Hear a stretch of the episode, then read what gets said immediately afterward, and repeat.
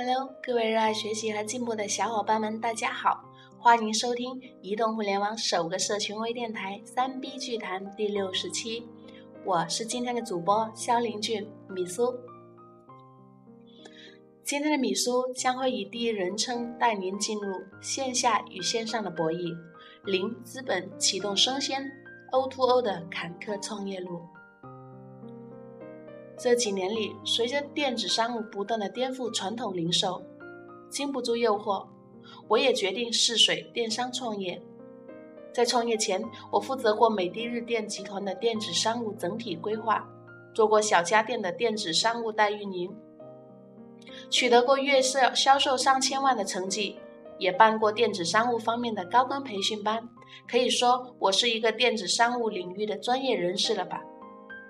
在二零一一年，我一边读 MBA，一边和 MBA 的同学一起在中山做内衣垂直 B to C 的平台。那时候是垂直 B to C 概念最火、最流行的时刻，我满怀着激情去奋斗，却抵不过现实的残酷。竭力打造的 B to C 平台最终失败告终。这次创业赔光了我所有的积蓄，还欠了一些债。雪上加霜的是，二零一二年底，我妈妈检查患了食道癌和肺癌，我只能离开奋斗多年的广东，回到家乡山东，陪着我妈妈一起治疗，一起去走鬼门关。二零一三年上半年，妈妈的病情得到了稳定，我也正好 MBA 毕业了。这时候的我面临着人生又一重大抉择：我是就业还是继续创业呢？就业，凭着我的精力与资源，可以轻易的找到一个合适的传统企业去操盘电子商务。创业，现在的我一无所有，还欠着外债，是个富翁，我能拿什么去创业呢？经过一段时间的考虑与筛选，我决定再次创业。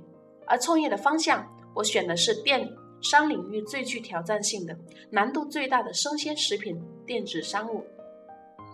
生鲜食品电子商务号称电商领域的最后一片蓝海，但同时也是难度最大、竞争最激烈的。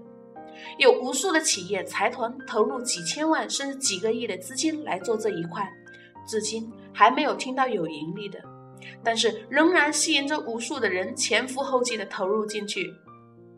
而此时的我一穷二白，一无所有，我要依靠什么去攀登这电商领域中的珠穆朗玛峰呢？但是，办法总比困难多。经过一段时间的沟通与筹备，我再次在美丽的海滨城市青岛创业起航，在生鲜食品电商领域进行耕耘。现阶段我也没有去找风投，毕竟风投的钱不是那么容易拿到的。我在想，自己先把事情做出来，找到方向与模式后，再考虑融资扩张的事情。创业首先要确定好产品，我的目标方向是水果的线上与线下的销售。山东本地水果、进口水果都是我考虑过的，最终决定和吐鲁番宋丰集团合作，进行新疆特色农产品的销售，包括新疆的干货和鲜果。资金方面采取先货后款的形式，先卖货再结款，依靠产生的利润进行周转与循环。在这里，我要感谢顺丰集团的支持和提供的资源，我的二次创业才得以顺利起航。下面，我将我这半年多的创业经历划分为四个阶段，跟大家讲述。其中每一个阶段都充满了辛酸与苦楚，白手起家不是那么容易的，但也充满了收获的喜悦，因为我每时每刻都在成长。第一阶段是二零一三年六月份到七月份，我希望通过新媒体平台销售吐鲁番的哈密瓜，打造吐鲁番哈密瓜原产地直销的模式。于是我亲自飞赴新疆，在吐鲁番农场进行了考察。此次的考察使我终身难忘，因为在我离开吐鲁番的第二天，当地就发生了围攻警察局的暴乱事件。我在火焰山下的哈密瓜瓜地里挂出横幅拍照，让美丽的维族姑娘手举哈密瓜向网友问好，宣传原产地直销。亲自去了新疆，我才感受到了新疆的美丽与神奇。吐鲁番盆地是新疆戈壁滩中的一片绿洲，所有的水源由天山雪水融化而成，经过火焰山的渗透，富含矿物质，日照时间长达十六个小时，昼夜温差大，又极少有病虫害。正是这得天独厚的地理位置和自然条件，形成了世界上最美味的哈密瓜与葡萄。东部人不去一趟吐鲁番，很难吃到这么正宗、这么甜美的水果。当我吃了一口哈密瓜的时候，我就被它征服了。这一阶段，我计划通过微信和微博宣传的方式来进行销售，引流到淘宝进行成交。微信方面，我是和青岛日报报业集团的掌上青岛微信平台合作。由掌上青岛对我的吐鲁番之行进行直播，全面介绍吐鲁番的风情地貌，引导微友进行团购。而微博则是通过大号引流的方式转发微博，引流到淘宝进行销售，期望很好，但实际的效果却是不尽如人意的。市场上的哈密瓜卖四五块钱一斤，而我的哈密瓜要卖到十块钱一斤，价格相差很大。虽然口感也千差万别，但消费者没有吃到就不会买你的单。此阶段的哈密瓜卖了一百多箱，产生了一万多的销售额。当我第一批货进了一千多箱到青岛，还剩九百多箱。如果超过半个月卖不掉，我的哈密瓜就会全部坏掉，怎么办？第一阶段单纯的网络销售没有达到预期的效果。也没有想象中一抢而空的疯狂场面，我只能想出其他办法补救。当时由于和掌上青岛的合作，我拿了一些哈密瓜到报社给编辑们切开吃，可爱的编辑们都觉得非常的好吃，说一辈子都没有吃到这么好吃的哈密瓜。于是就在报社内部进行了团购，仅仅报社内部就陆陆续续团购了几十箱。受到这样的启发，第二阶段我决定全面转变销销售策战略，由线下推广改为线下销售，目标人群就是办公室的白领。销售方法就是切开哈密瓜，让他们免费吃、免费品尝，觉得好吃了再购买。我跟每个写字楼的物业协商，以付费租用形式，在写字楼的大堂设置促销摊点，将新疆的哈密瓜、红枣、核桃。葡萄干、无花果、巴旦木等写在放在写字楼大堂进行销售，将哈密瓜切成无数的小块，插上牙签，让路过的办公室白领免费吃，同时端着一盘盘美味的哈密瓜去办公室免费派送。当时很多人路过的时候就是不好意思吃的，但送到办公桌前，基本上都都吃了。办公室一般拒绝上门推销。但是免费送上来的水果还是非常乐意接受的。同时，在开展办公室内部团购，可以单独买一箱，也可以多人合买一箱。我这种免费试吃的模式受到了意想不到的效果，销量非常明显，首批产品迅速消化，每天都几十箱、几十箱的卖。但由于时间的原因，到了后期还是坏了三百多箱。这就是生鲜电电商的痛处。一不小心，产品就损耗掉了。我这个阶段其实也不叫电商了，算是纯线下的销售了。后期为了进一步提高产品的口感和保鲜期，所有的哈密瓜全部空运到青岛，从万里之外的农场采摘到消费者口中只需要一天的时间，进一步提升了我的口碑。接下来的两个多月里，我就一个个写字楼谈，一个个写字楼的推。到了八月份，吐鲁番的葡萄也上市了，同样大受欢迎。水果加干果一起卖，平均每天销售额在六千多元左右，最好的一天达到破纪录两万元，极大的增强了我的信心。这一阶段一直持续到九月中旬中秋之后，这是创业半年来销量最好的两个月。时间一长，问题就慢慢的出现了。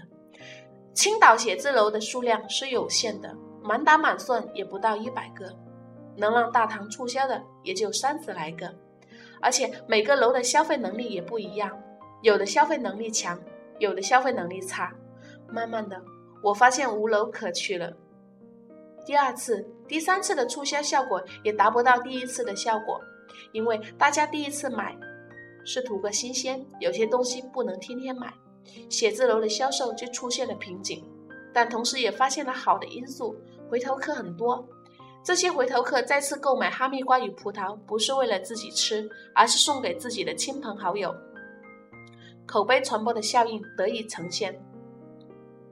二零一三年十月之后，我开始了第三阶段的探索，走上了团队的扩张之路。目标人群不再只针对写字楼的白领，而是扩大到了私营企业主。销售的模式不再是守株待兔。带土，而是主动出击，将城市划分为若干个片区，招聘业务员，按照快速消费品的模式去扫街，批发市场，拿着试吃的产品让大家免费吃、免费尝，觉得好吃再下单购买。这是我现在仍然坚信非常好的方式。但因为各种原因，我也遭受了这次创业的最大困境，主要体现在两个方面。第一个困境是人的方面。这一阶段，我的逻辑是招足够多的业务员出去扫街。一个业务员每天达成一千元的业绩，十个业务员就能达到一万，一百个业务员就能达到十万，一年就是四千万。我至今坚信这个逻辑是成立的，在健康食品领域有足够大的市场空间来支撑这个数据，但是在人员招聘及业务销售上遇到了巨大的阻力。一是招不到合适的人，二是招到的人达不到预期。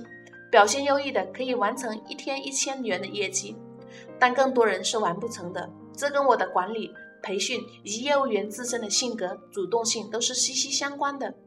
我的团队最多的时候达到了十五个人，但产生的业绩却远远达不到预期。这个阶段也吞噬掉了前期好不容易赚到的利润。第二个困境就是我的产品方面。进入十月份，吐鲁番的哈密瓜退市，阿克苏的苹果和库尔库尔勒的香梨还没有上市，造成了水果的短缺。而在干果方面，货源也面临着青黄不接的局面，原料是陈年旧货。当年新货还没有上市，这就造成了无货可卖的局面。另外，由于干货产品不是自主品牌，价格体系也比较混乱，自己很难从厂家的角度去规范。一方面是业务员在不断的接单，另一方面主销产品却供应不上，这两个月形成了一个恶性的循环，造成了大面积的亏损，预期准备不足，卖的步子有些大，这是我最大的教训。从二零一三年十二月到一四年的一月。我开始了这次创业的第四阶段，我对货源进行了整合和优化，增加了供应商和产品的种类。阿克苏冰糖新苹果，库尔勒的香梨，灰枣，和田的骏枣，吐鲁番的葡萄，阿图森的无花果，金河的枸杞，昆仑雪菊，罗布麻茶，野生枸杞等都陆续备货。这些都是最健康的新疆特产。我准备在春节前期大卖一把，营销模式也转变了，到了我一直想推的模式，通过微信、电话的形式下单，然后送货上门，货到付款，真正打造 O2O 的电子模式商务。我不断的在朋友圈刷新产品促销信息和功能介绍，回答客户的咨询，客户下单后再亲自送货上门，因为人力成本。成为了最大的开销。原来招聘的员工只保留了最核心的几位，实在不减不行啊！微信朋友圈的威力不断显现，很多时候忙不过来。临近春节前，仅我个人朋友圈的微信订单突破了万元。当然，这相当一部分是节日效应。一月份本应该是个丰收的季节，但由于策略性的失误。反而造成了一定程度的亏损，那就是我参加了两场总共半个多月的年货会，一个是青岛台东三路步行街，一个是会展中心，两场年货会仅场地费用就将近两万块钱，结果我连场地费都赚不回来，我还要将所有的人工都搭进去，无法进行原来自己擅长的销售，资金、时间、人工都耗进去了。换来的又是一个血淋淋的教训。所以，一定要找准你的目标群体，目标不对，再好的产品也卖不出去。在我创业的这半年多里，零资金启动，做新疆特产电子商务 O2O 销售，总销售额七十余万，这跟我以前在企业工作时创造的业绩是没有可比性的，但心里却是非常满足的。循环毛利不到三十万，但是因为成本没有控制好，所有产生的利润都因为这样或那样的策略浪费掉了。但收获的是对这个行业、对这个市场的信心，方向找对了，接下来的路就好走了。好了，各位，那今天米苏的分享到这里就暂告一段落了。在这里，呃，我非常抱歉的跟大家说一下，呃，临近春节期间，由于某些原因，我们三 B 电台从今天开始就暂停播下来了。至于开播的时间呢？呃，我们会在电台社群里会做另行的通知。米苏在此预祝大家在新的一年里万事如意，阖家幸福，给你们拜个早年了。我们春节后不见不散。